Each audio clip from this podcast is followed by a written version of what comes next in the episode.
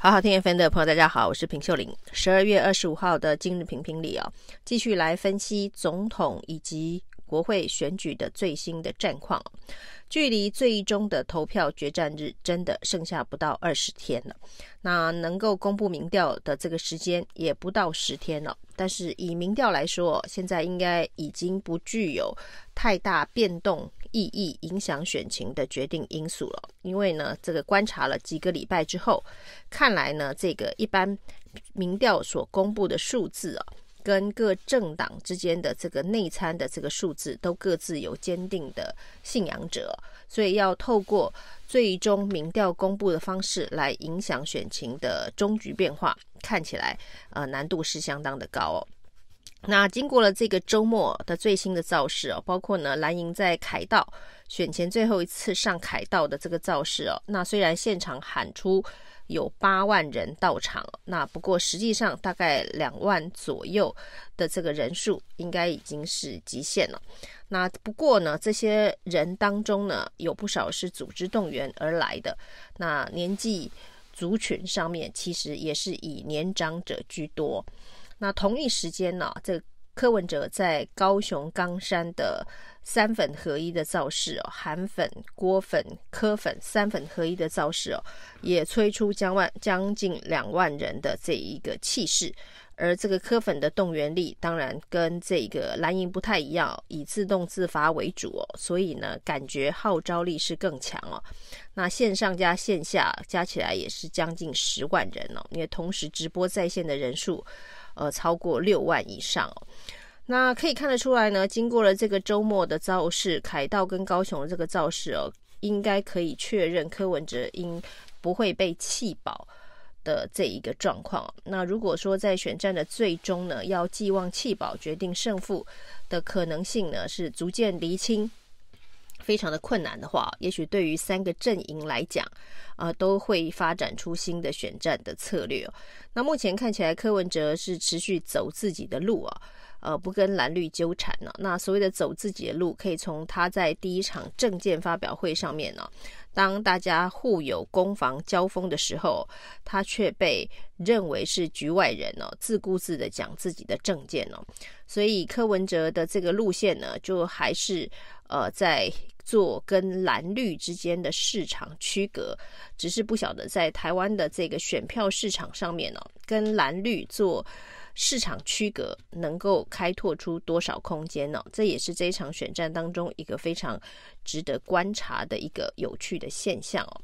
而对于蓝营来讲哦，那这一次可以说是空前的大团结哦，基本上是所有。呃，能归队的全部都归队了，而且呢，看起来是卖力十足哦。包括了在凯道的这一场啊，所有的十四个县市首长，然后呢，这一个大佬级的政治人物，以及呢，包括了侯友谊、赵少康以及韩国瑜三支箭头啊，大家都是非常的卖力啊。那台台中市长卢秀燕呢，可以说是最近党内的人气王哦。他提到，就是国民党现在是离胜选最接近的一刻啊。那政党轮替也就剩下最后一口气要推动了。那事实上，国民党基本上已经算是用尽全力了。那用尽全力之后呢，目前感觉就是差那么临门的一脚。那能不能够感动最后一口气？是哪些人哦？就是中间选民以及年轻选民哦。到目前为止的诉求以及摆出来的阵势啊，似乎都还没有到点哦。那虽然呢，政党轮替这一张牌是非常的有效。而且呢，看来是目前呢，呃，唯一的主诉求哦。那民主要制衡，政党要轮替，是现在造势会场上蓝营最常用的口号。那的确，这个诉求呢，是会打动非绿阵营，呃，对这一个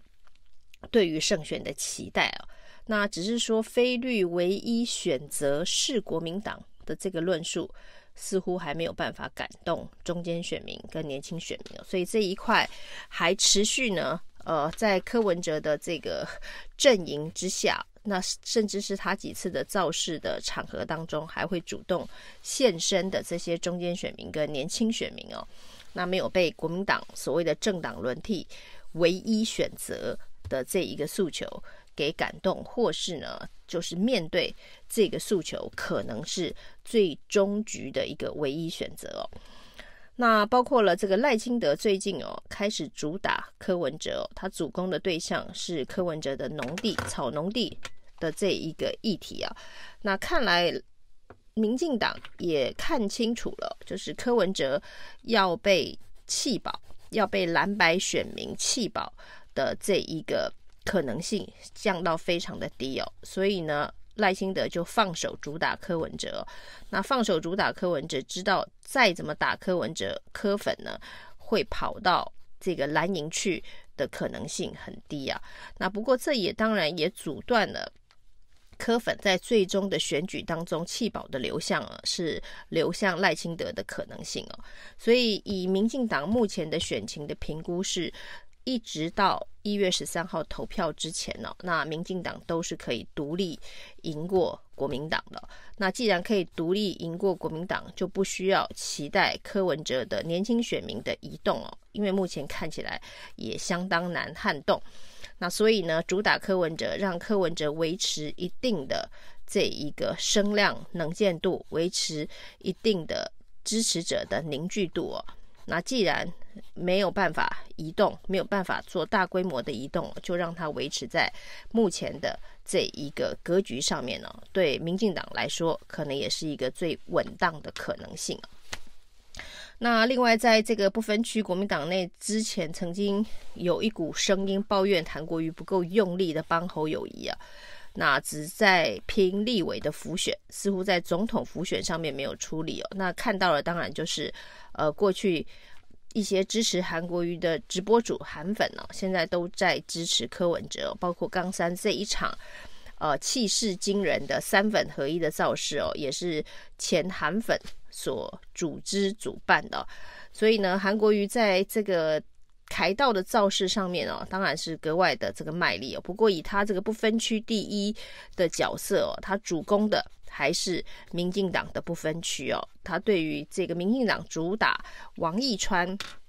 抢救王义川大兵的这个不分区策略，呃，直批啊，这是非常呃可笑的一个策略哦。他说这个王一川整天耍宝，说到到立法院去纠察他啊，是不是有神经病哦？那这当然是一个非常呃丑角式呃的一个诉求啊，就是说要到立法院去纠察韩国瑜哦。那这种丑角式的诉求，现在成为民进党不分区的门面啊，甚至赖清德在政见会上面还特别搬出王一川抢救王义川来作为整个不分区的诉求，这实在是非常的呃夸张哦，跟过去民进党的这一个。路线是完全不一致哦。那这种状况当然有一种可能性是，民进党的国会席次看来是岌岌可危哦。所以呢，呃，各种奇招怪招就纷纷出炉了，就是希望能够巩固维持一定的这个政党票。其实主要也是在催基本盘。所以现在呢，这个赖清德只想要巩固基本盘，因为他看出基本盘。绿就已经大于蓝了，只要这个白维持现在的一个状态的话，那赖清德有把握可以赢哦。那所以呢，在巩固基本盘的策略，就会看到过去大家呃所演出来的这个高大上的路线呢，啊，通通一一的破功。不管是这个民进党在总统选战上面哦，还或者是在这个政党票的选战上面哦，现在走的。就是相当草根凝聚基本教义派的一个路线了。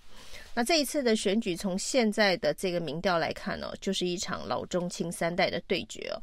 那五十岁以上的这个支持者，大概是以侯友谊占优势；四十到五十岁左右呢，是赖清德的胜场；四十岁以下呢，目前都还是呃柯文哲的铁粉呢。那如果以这样子的一个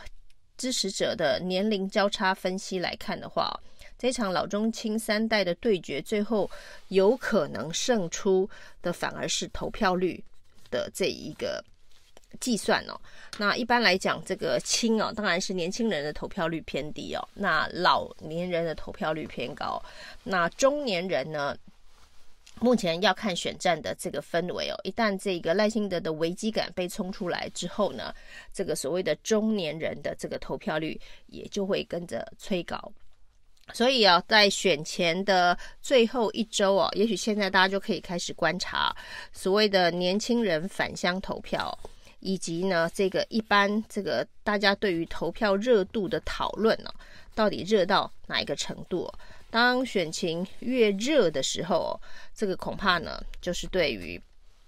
这个柯文哲的支持者来说是相对有利的，又代表年轻人返乡投票的意愿增加了。那这是一个呃这一场选战当中最不可测的变数哦。那至于中老年人的这个投票率原本就很高，所以呢，如果国民党这个。最后一口气啊，就是中间选民跟年轻选民啊，在这最后的关键时刻没办法找到感动的这个诉求的话，那目前看起来以基本盘的角力啊，赖清德还是略胜一筹哦。以上今天评评理，谢谢收听。